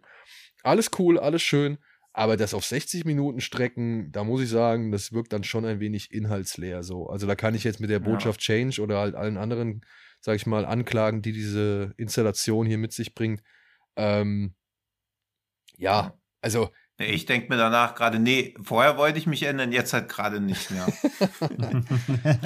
ja, wenn ihr, wenn ihr schon nee. sagt, so Krisenmanagement, Kritik ja, an der also, Regierung, dann klingt das mit dem Tunnel zum Beispiel, klingt der für mich schon wieder so auf dem Motto, symbolisch, alle laufen im Tunnel, kriegen ja, nichts mit von dem, was da draußen passiert. Wahrscheinlich so auf, die, auf, die, auf der Kunstebene ja, bewegen wir uns hier, oder wie? Nee, nicht ja, aber entweder mach halt dein politisches Kino wütender oder subtiler, aber dieses mhm. so zwischen allen Stühlen sitzen, weil wenn man jetzt sagt, ist das Monster irgendwie Corona, ja vermutlich, ist es eine Anklage gegen die Altersarmut in Japan, die wachsende Altersarmut, ja bestimmt auch, Fukushima auch, also es passt halt auf alles. Egal, was du jetzt irgendwie an Regierungskritik okay. nimmst, es passt einfach drauf. Das, was in diesen Punk-Songs, die auch teilweise echt grauselig ja, klingen und das glaube ich nicht nur meine Abneigung gegen Punk generell, sondern es waren halt einfach keine guten Punk-Songs. Das war einfach nur so ein Geschrammel, wo dann auch, also was war denn das auch für eine Stimme? Auch das, also das kann ja niemandem gefallen. Also wahrscheinlich gefällt es natürlich wieder Leuten, das kann man ja Also das, also da sagen das allein, da sagen allein drei, fünf Sterne Letterbox-Wertungen in meiner Timeline was anderes, aber mach ja. euch weiter so. Ja, okay, aber das sind auch wieder auch da, auch wenn ich mich jetzt um Kopf und Kragen drehe, das sind wieder diese Flucht nach vorne, fünf Sterne, weil man halt auch nicht so dastehen will, als ob man mit so einem politischen Ambitionskino nichts anfangen könnte. Aber er sieht, also ein paar Szenen halt, die ganz gut aussehen, aber auch dieser Wechsel von diesem Monster dann zu dem Typen, der sich in diese Kiste reinlegt, der dann ewig lang in dieser Kiste liegt, dann kommen Leute, holen ihn raus. Also, ich weiß also überhaupt nicht, was für ein Symbolismus dahinter stecken soll, der nicht auf alles irgendwie passen würde. Also alles, was du in den Film reininterpretieren kannst, geht. Gleichzeitig verwehrt er sich aber einer klaren Aussage bis gegen Ende. Und es ist halt auch wieder so was Offensichtliches. Also irgendwie zu sagen, ja, okay, in Japan läuft viel Scheiße, macht mal irgendwas anderes. Was ist das denn? Also das ist ja nicht mal, wo ist der Mehrwert? Also was hat mir der Film jetzt irgendwie mitgegeben? Ich weiß weder mehr über die grundlegenden Probleme, aber ich weiß, dass der Typ 20 Minuten in der Kiste lag und dann mit dem Glöckchen geklingelt hat. Und dann ist er eine Treppe runtergegangen. Und dazu lief ganz grauenhafte Musik. Und das soll jetzt für mich irgendwie, was für einen Impuls will mir das geben? ja. Also, also die Impulse wenn man sowas, ja, wenn man sowas macht, muss es wenigstens gut aussehen oder irgendwie einen Style haben oder mir irgendwas mitgeben wollen. Aber so sah es halt einfach aus wie, na, eigentlich auch wie ein, wie ein Dreiteiler oder wie so ein Episodenfilm von drei verschiedenen Regisseuren, die irgendwie jetzt gerade so ihr viertes Semester Filmwissenschaften abgeschlossen haben und jetzt mal irgendwie eine praktische Arbeit abliefern sollten. Und sich in zwei Jahren denken, ja, puh, was wir damit genau sagen wollen, weiß ich jetzt auch nicht mehr. Ist Kunst. Geht schon irgendwie. Ja, und durch. dafür passt auch, das gab ja auch noch, habt ihr euch, hast du dir diesen Voreinspieler angeschaut? Den, den Wolf, also hier. Nee, das habe ich auch nicht, nee, mit dem Regisseur und dem Hauptdarsteller. Nee, ich habe nur diesen ähm, ja. mit der Knarre zum Schwertkampf kommen äh, gesehen. Diesen Ach Kurzfilm. So, nee, den habe ich auch nicht. Wolf's Calling. Das der steht, Wolf's Calling, ja. der steht in gewissem Zusammenhang zu der ganzen Geschichte, äh, hat mich dadurch ein bisschen mehr abgeholt, weil da halt ziemlich viele bekannte äh, Leute mit am Start sind. Hier hm. unter anderem der, der aus Ichi the Killer, der Toda Nobu Asano hm. zum Beispiel und noch so ein paar andere bekannte Nasen. Aber auch da, ja, da laufen mehrere Parteien aufeinander zu, dann stehen sie sich gegenüber und dann ist vorbei. Okay. Ja. ja. Und hier auch, also der Typ geht in die, also der Typ geht in den Tunnel, der Typ geht in die Kiste und irgendwas ist danach und dann hast ein paar irgendwie komische losgelöste, also voneinander losgelöste Szenen, die halt irgendwie halbwegs zusammenhängen könnten und ein bisschen was erklären könnten, aber so wirklich machen sie das auch nicht. Den Rest muss man sich irgendwie denken. Und der Punk-Song mit seiner Botschaft soll irgendwie, ja, soll für alles weitere regeln oder soll alles weitere regeln. Und das war mir dann doch ein bisschen alles zu wenig und zu lang gezogen und sah auch nicht so wirklich gut aus. Und ich muss auch sagen, dieser Mahi to the People, der, hm. der den Mann in der Kiste gespielt hat, ja, schauspielerisch konnte der mich jetzt auch nicht ganz überzeugen. Ja, das stimmt. Also ich mag von diesem Toshiaki Toyoda, diesem Pornostar, finde ich super. Blue Spring hat mir gefallen, Nine Souls auch, aber das ist auch alles fast 20 Jahre her. Dann kam irgendwie nur noch, dann habe ich nichts mitbekommen von ihm, dann kam dieser Kraus Explode und jetzt kommt halt das. Also es ist auch irgendwie so ein bisschen schade, dass Leute, die bedeutende Filme gemacht haben, irgendwann halt bei so einem 60 Minuten enden, der natürlich immer noch wie ein Film aussieht, wo aber komplett unklar ist, was er machen möchte. Und auch dieser Einspieler, den sie für dieses Nippon Connection abgeliefert haben, das ist halt der Hauptdarsteller noch da. Dann wieder diese unsägliche Sitte, unbedingt Deutsch sprechen zu wollen. Und er sagt dann irgendwann guten Even. Dann sagt der Regisseur zu ihm, es heißt Abend. Und er sagt nochmal guten Even und das war's dann. Also auch das ist das, was sie halt für den Film da irgendwie so im Vorfeld noch mitzugeben haben. Dann bin ich auch irgendwie nicht bereit, mich damit auseinanderzusetzen, wenn der Regisseur auch nicht bereit ist, mir zu erklären, was er damit überhaupt aussagen will, ist aus dem Film nicht notwendigerweise klar wird und ich auf die Lyrics von den Pack-Songs achten muss. Dann kann ich mir doch einfach nur die Songs anhören. Ja, genau. Beziehungsweise, wo da sind wir wieder bei deiner Aussage, dann ist es halt einfach nur Musikvideo und dazu, weiß ich nicht, also dazu holt es mich nicht genügend ab. Ja. Deswegen kommen wir zu etwas, ja. was euch hoffentlich etwas mehr abholt. Das ist wahrscheinlich echt nur für die Fans des Regisseurs oder eben halt, keine Ahnung, ja. der Musik. Ähm, wahrscheinlich sehr interessant, aber darüber hinaus würde ich diesen Film eigentlich jetzt nicht wirklich weiterempfehlen. Ja. Ganz im Gegenteil zu Wonderful Paradise. Den würde ich mal für so einen locker flockigen, bekloppten Abend zwischendurch gerne mal auf die Liste setzen, denn ich finde, das hat er sich verdient. In diesem Film geht es, ja, als Folge seiner absteigenden Karriere sind Shuji, Shuji und seine Familie, die Sasayas, gezwungen, den wohlhabenden Vorort von Tokio zu verlassen. Der Umzug verläuft schleppend, langwierig und herzzerreißend. Und die beiden Sasaya-Kinder verwandeln den Trauerprozess unwissentlich in eine ausgelassene und unerwartete Abschiedsparty. Soll heißen, die Tochter ballert irgendwann mal bei Twitter einen Tweet raus und sagt: Ey, heute Abend Party bei uns, kommt alle vorbei, bringt Zeug mit. Ja, hier, let's party, Open House, all welcome, bring stuff, we in the garden. Hier ist eine Wegbeschreibung. Ja. Und dann geht's los. Und irgendwann installiert jemand eine Art Starbucks-Filiale im Wohnzimmer. Und das ist erst der Anfang. Und ich muss sagen, ich, ich mochte diesen Film. Ich hatte eine gute Zeit mit dieser etwas aus dem Ruder laufenden Party. Aber ja, Man jetzt sollte sich mal betroffenes Schweigen entgegen. Was? Ja, oh, oh je, oh je. Oh, ihr nicht, oder was? Ich weiß nicht. Ja, ich möchte nicht sagen, dass ich kein, also ich möchte nicht sagen, dass er mich fasziniert hat und dass ich nicht gerne geguckt habe, aber ich muss schon sagen, dass ich so alle zehn Minuten mir eigentlich mich hinterfragt habe, was ich gerade mache, was ich da gerade gucke. Also ja. es ist halt ein Film, der in meiner Meinung nach, vielleicht könnt ihr mich erleuchten, vielleicht habe ich irgendwas nicht ganz dann doch verstanden, also ähm, der schon eigentlich dieses Ich bin seltsam um des Seltsamkeitswillen durchzieht. Also klar, natürlich mhm. hast du immer wieder ähm, Bezugspunkte zu den Charakteren, die so, also die Einführung gibt's ja nicht richtig, das steht so ein bisschen in dem Prozess. Ähm, und es gibt immer wieder so Referenzen auf die, äh, also auf die Charakteristiken, die ihnen auferlegt werden, wie zum Beispiel der Sohn, der irgendwie keinen Job hat anscheinend und dann einen halt dann durch diese Party plötzlich findet in dem besagten Café und plötzlich sagt, ja, ich habe einen Job, aber es juckt halt dann wieder keinen, weil alle beschäftigt sind mit ihrem Scheiß. Ähm, also es gibt immer wieder in diesem abstrusen Zirkus, gibt es immer wieder Referenzen auf die Charaktere, um sowas ähnliches wie eine Story zu erzählen. Aber eigentlich ist das Ding halt wirklich eigentlich eine riesen, also es ist wirklich, als wenn du so eine Wundertüte kaufst ja. irgendwie und, und machst die halt auf und bist halt einfach nur surprised, dass da eine riesen Bohne drin liegt, so eine Kaffeebohne, die, die plötzlich Tentakel hat. Also der Film, ähm, wie gesagt, er ist irgendwie, er ist wunderlich und er macht irgendwie Spaß, weil du natürlich immer wieder überrascht wirst durch diese Absurditäten, du ja irgendwie schon auch dann dadurch dranbleibst, weil du wissen willst, was wird als nächstes aus dem Zauberhut, äh, aus, dem, aus dem Zauberhut gezogen, welches mutierte Kaninchen. Aber mir hat dann doch irgendwie so ein bisschen eine kleine Story gefehlt, die das Ganze so ein bisschen aufbricht. Also es war schon sehr weird, aber ich habe da nicht mehr dran gesehen als eben nur diese Weirdness. Und das war mir dann doch ein bisschen wenig. Ja.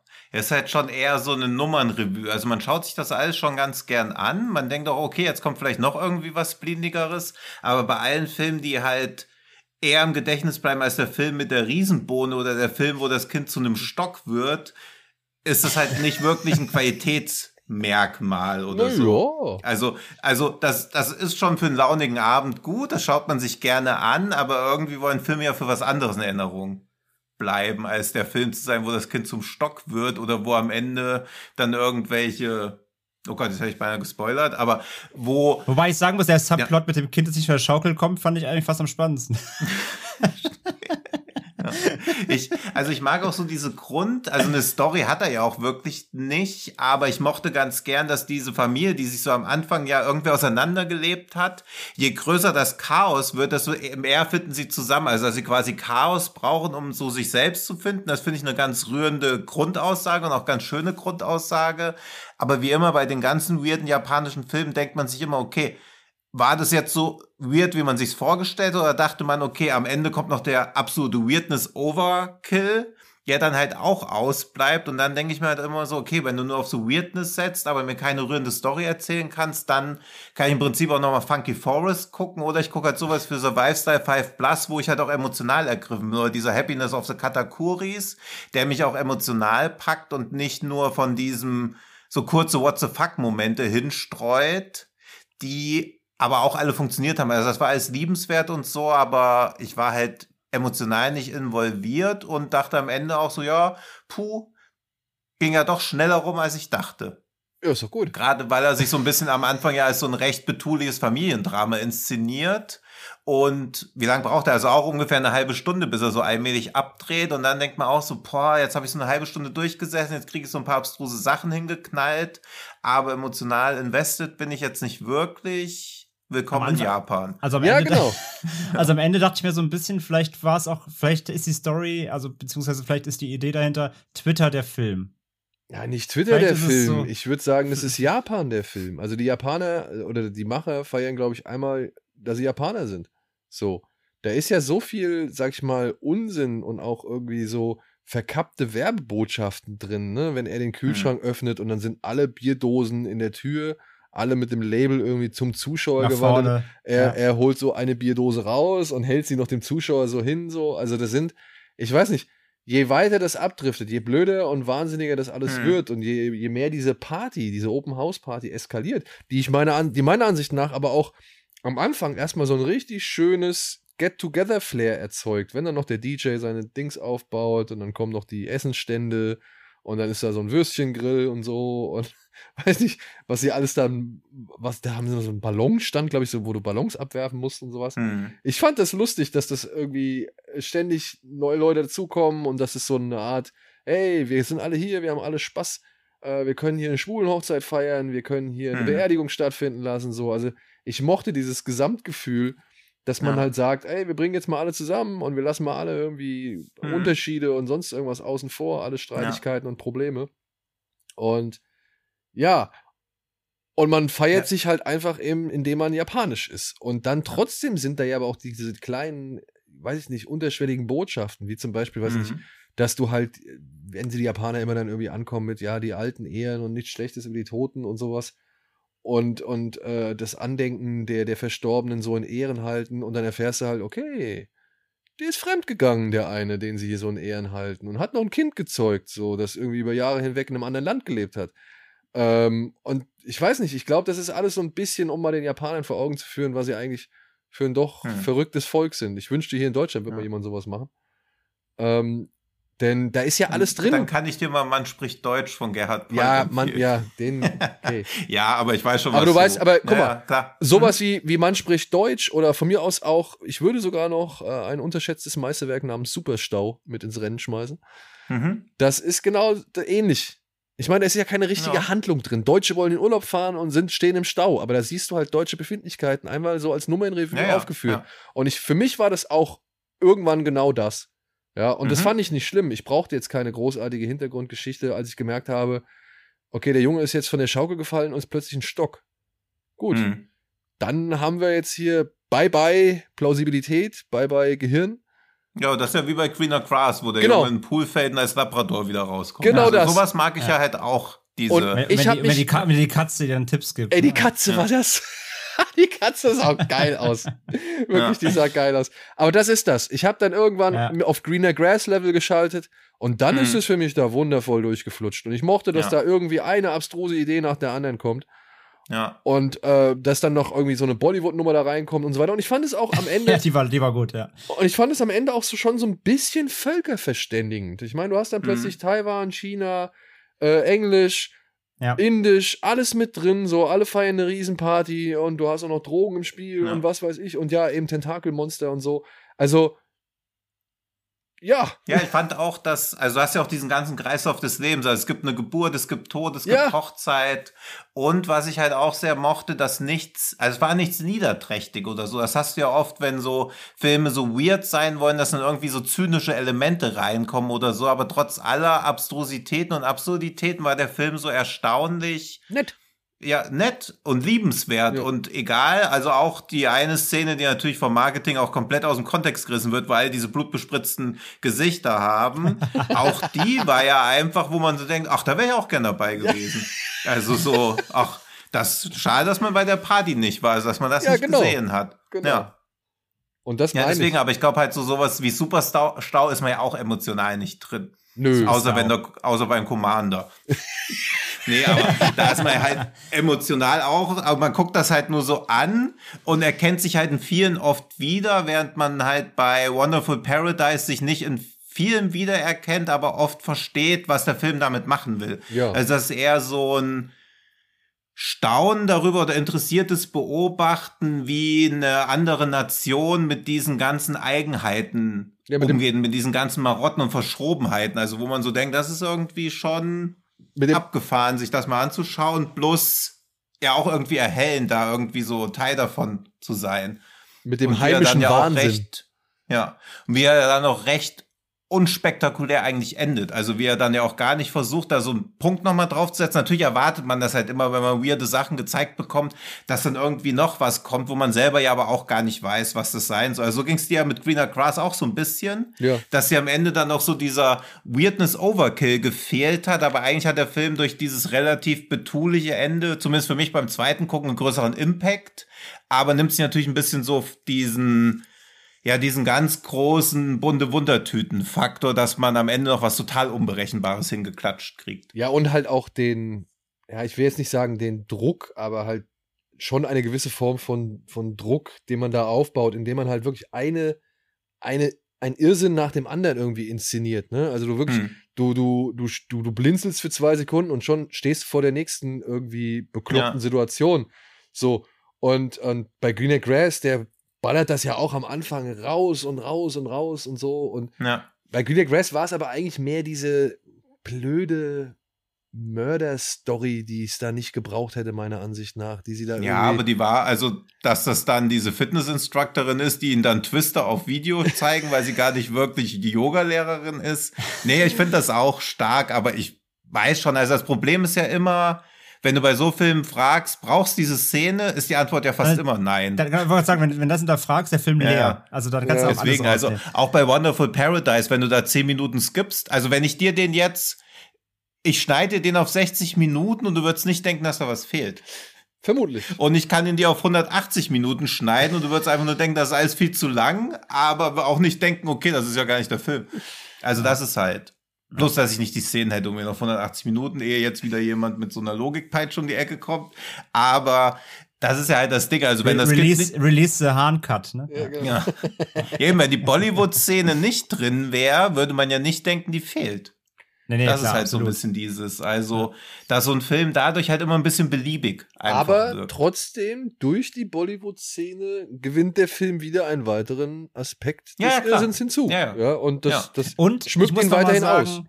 Und ich muss sagen, was ich bei dem Film toll fand, war das Color Grading, weil der wirkt schon wie so ein Bonbon. Der wirkt mhm. wie, so ein, wie, so ein, ja. wie so eine Bonbon-Tüte, so ganz knallig und das passt halt total. Diese, ja. Das fängt ja an, also es ist ja nicht nur bei der Party, dann es ist ja am Anfang direkt schon. Das erste Shot auf dem Spielplatz, wo du eben diese Kinder schaukeln siehst, so die Gerüste, ist alles so knallig. Ja. Und ich finde, das, das passt total gut zu dem Film, dieser Das finde ich auch gerade, weil sie es dadurch auch schaffen, das eh nicht so hohe Budget irgendwie zu übertönen, indem sie halt einfach sagen, okay, das ist jetzt unser hoch. Style, wir ziehen das jetzt so durch das Monster später, das Tentage-Monster wird ein bisschen albern und cheap aussehen, aber scheißegal, weil wir haben halt einfach Spaß dran und das ist so unser Style. Also auch da denkt man ja nicht so, öh, das ist jetzt effektemäßig nicht so geil, wenn ich bei Day of Destruction oh. natürlich gedacht habe, was ist das denn wieder hier für so ein Hauen und Stechen Pappmaché-Zeug? Ja, und vor allem Oder die dem, Explosion von dem Stadion, ey, dann lass sowas halt einfach weg. Und bei der Kaffeebohne, als sie sich öffnet, wenn man dieses Auge sieht, dachte ich, oh, da habe ich aber in B-Movie-Horrorfilmen schon schlechtere ja. Effekte gesehen. Ja. ja. Also an Zyst kommt es locker ran. Ja, Auf, je ja, auf jeden Fall. So ja. ähnlich heute Morgen bei Starbucks gesehen. ja. Ey, nee, voll, ey, den, den ja. kann man machen so, man muss halt echt, wie gesagt, man muss einfach die Weirdness genießen können. Ja, genau. Dann, dann funktioniert der, wenn man sich da direkt irgendwie hinterfragt und anfängt da, nee, dann ist schon vorbei. Nee, das ist das einfach so sich aufnehmen, angucken. lassen können, genau. Ja. Deswegen. Wonderful Paradise unterhaltsam. Ja. ja. Bloß hat er auch wenig Längen. Also ich finde halt, dass dieses, wie er sich am Anfang als so ein betuliges Familiendrama, das führt vielleicht ein bisschen in die Irre, weiß ja dann irre wird, aber auch das ist irgendwie ganz cool, weil sie ja dadurch auch zum ersten Mal wirklich lebendig wirken. Also als ob sie vorher nicht wie lebende Tote, aber sie sind ja echt so apathisch, haben schon damit abgeschlossen, dass quasi ja ihr Leben vorbei ist, weil sie jetzt aus diesem Haus raus müssen. Und dann wird es aber doch noch irgendwie wie so eine na, eigentlich fast wie eine Wiedergeburt für alle, dass sie quasi das als neue Chance sehen, daraus irgendwie was zu machen, das nicht als ein Ende sehen. Auch das ist irgendwie als Message, die der Film mitgibt, da auch noch angenehm uplifting eigentlich. Jo. Ja, eingefangen dann eben vor allem in diesem Foto am Ende dann quasi, ne? Genau. Ja. ja. ja. Nicht nur in dem Foto. ja. Ja, womit wir ja. am Ende unseres kleinen Nippon Connection Exkurses wären. Habt ihr noch irgendwas hinzuzufügen oder? Nö, ne? Nee, ah, nur dass ich die ganze Zeit mir einen Ken Haduken Duken Witz verkneife. ich weiß auch nicht wovon, aber war so am Anfang, als wir über Haduken kurz nachgedacht haben, da dachte ich so Ken Duken, wie der wohl irgendwie. Ken Haduken, ja. Hadouken. ja. ja. Gut. Oder Haduken Ken, wie ihn seine Freunde nennen. Tino. So, das war's. Dafür haben wir aber keine Gesichtsbücher des Todes. Dafür muss einfach so ein schlechter Witz herhalten. Es passiert einfach gar nichts mehr. Gesichtsbücher des Todes. Außer, dass jemand neulich eine Frage gestellt hat, wo das Ende der Frage der Filmtitel war. Das hat mir ganz gut gefallen. Das könnte eine neue Rubrik werden. Wie hieß der Film, in dem einer immer dünner wird? Wäre, wäre das nicht fast ein Rätsel, wenn du den Titel nicht nennst? Äh, ja, jetzt habe ich ja schon gesagt, das letzte Wort. Also, das habe ich euch doch gestern geschickt, ihr. Ja, eben. Ja. Also, hallo, haben eine Frage. Ich suche einen Film, glaube von Stephen King. Da geht es um einen Zigeunerfluch, um einen Mann, der Essen tut, wird aber immer dünner. Wie könnte der Film heißen? Wie könnte dieser Film heißen? ja. Ich habe noch was. Hallo, hab mal eine Frage. Ich suche einen Film, glaube von Stephen King. Da geht es um einen Clown, der Kinder essen tut. Wie heißt es? ja. So. Gut. Ja, ja. Gut. Die, die, neue Challenge. Ähm, Eine neue Film, Challenge. Stellt uns bitte Fragen, wo das Ende der Frage automatisch der Filmtitel ist. Auf Deutsch. Ja. Auf Deutsch. Ja. Okay. Ja. Ob die muss, nicht nur Stephen, muss nicht Stephen King sein, kann auch was anderes. Ja. Also kann beispielsweise auch, weiß ich nicht. Jetzt fällt mir überhaupt kein, was für ein Film hat er mal einen ganz schlimmen. Es kann zum Beispiel auch die unglaubliche Reise in einem verrückten U-Boot sein. Wenn ihr das als letztes Wort in einem Satz hinbekommt. dann, seid ihr liter dann seid ihr literarisch ja. auf jeden Fall begabt, ja. Ja. Dann schickt euch André drei Mediabooks seiner Wahl. Aus dem Privatfundus. Ja, Ser Ser Serbian-Film Cover F, K und J. Ja. FS und K. FF und K, ja. F gibt's doppelt. So, bevor es jetzt allzu albern wird, meine lieben Freunde, und nur noch Quatsch mit Soße rauskommt, würde ich sagen. ich jetzt wie Goofy. Machen wir doch an dieser Stelle einfach mal einen frühen Feierabend. Haben wir jetzt auch. Früh sind wieder 90 Minuten geworden, immer. Ach, auch, sind, wir sind ja, weil wir wieder so viel über Das stimmt doch gar nicht. Das stimmt doch überhaupt nicht. Wir sind nicht? unter 90 Minuten. Nein, wir sind, Ach, wir sind, wir sind, bei, einer, wir sind bei Stunde 15 gerade. Ja. Ach, stimmt. Ich gucke mal hier 20. im Skype, wo ich auch eure liebreizenden Fressen sehe. Gut. Stimmt, ja, wir sind bei 1,21. Dann können wir jetzt noch neun, acht Minuten lang. Soll ich mal zeigen, dass ich wie Barney Geröllheimer also, lachen kann? Mach mal. Nee, warte jetzt. Fred. Naja, scheiße, ich krieg ja, sonst. Das, also jetzt weiß ich endlich, wer der, wer der Synchronsprecher war. Danke, Tino. Ja, haben ja, wir das nicht auch, schlecht, oder? Haben wir das auch geklärt. Jetzt müssen ja. wir nur noch mal klären. Und außerdem mit unter 90 Minuten, muss ich sagen, haben wir, haben wir den Podcast, also der Podcast dauert kürzer, als ich gebraucht habe, einen Film beim Nippon Festival zu leihen. Ja, stimmt. Oh, oh. Jetzt werden die doch mal die Spitzen verteilt zum Ende. Ma, lach doch mal bitte, Tino, bitte. Hi, Freddy. Ich kann aber leider auch nur das. Also ich kann irgendwie nichts anderes. Ja, jeder Und wisst ihr, jetzt apropos, jetzt kommt nämlich noch eine gute Anekdote, die die Rest, die die zwei Stunden vom Podcast doch noch voll macht. Wisst ihr, wie ich rausgefunden habe, dass ich wie Barney Geröllheimer lachen kann? Nein. Als ich Dr. Giggles versucht habe nachzumachen. Weil der doch auch so komisch, der lacht doch auch immer so.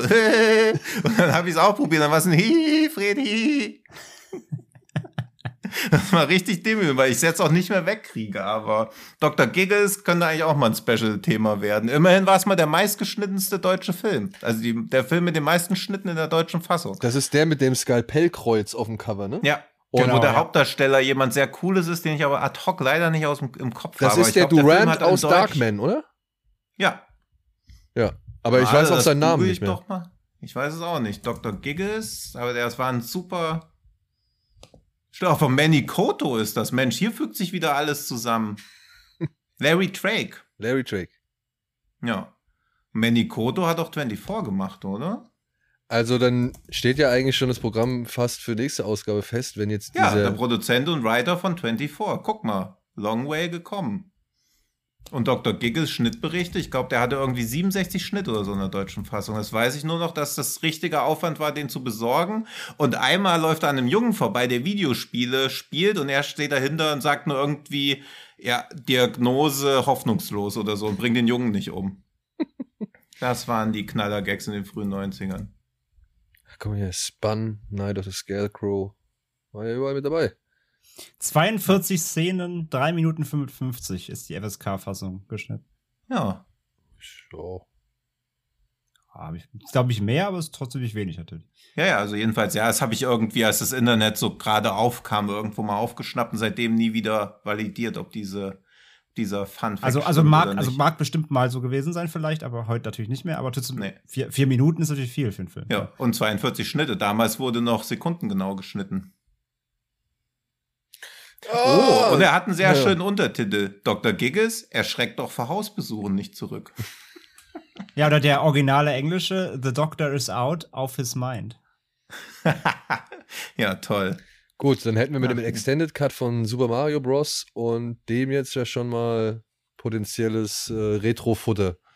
Ja, dann haut uns doch noch einfach irgendeine andere Perle aus den 90ern in die Kommentare rein die eurer Meinung nach zu wenig Aufmerksamkeit bekommt. Aber das bitte bis aller spätestens Mittwoch, damit wir die Filme auch noch sehen können. Ja. Geil, cool. Ja. Programm erledigt. Dann bleibt mir an dieser Stelle nicht viel mehr als ein herzliches Dankeschön nach draußen zu geben fürs Zuhören. Und natürlich der Hinweis darauf, dass ihr uns gerne auf allen sozialen Kanälen bitte folgen könnt. Beziehungsweise ihr könnt gerne noch ein paar Vorschläge machen. Kritik natürlich auch immer gerne gesehen, was wir verbessern können und so weiter und so fort. Abonniert uns gerne überall, wo ihr wollt. Schaut auch immer mal hin und wieder bei Fred Carpet vorbei. Positive iTunes-Rezensionen, falls ihr es nutzt, gerne. Oh, das wäre auch geil. Ja. Ja. Das wäre wirklich sehr cool. Und ansonsten wünschen wir euch eine schöne. Ja. Was denn? Für jede 5-Sterne-Review lache ich euch wie Barney Gerellheimer auf die Mailbox. ja, wenn das kein okay. Deal ist. Okay, wenn das kein Deal ist, dann weiß ich nicht, was ein guter Deal ist.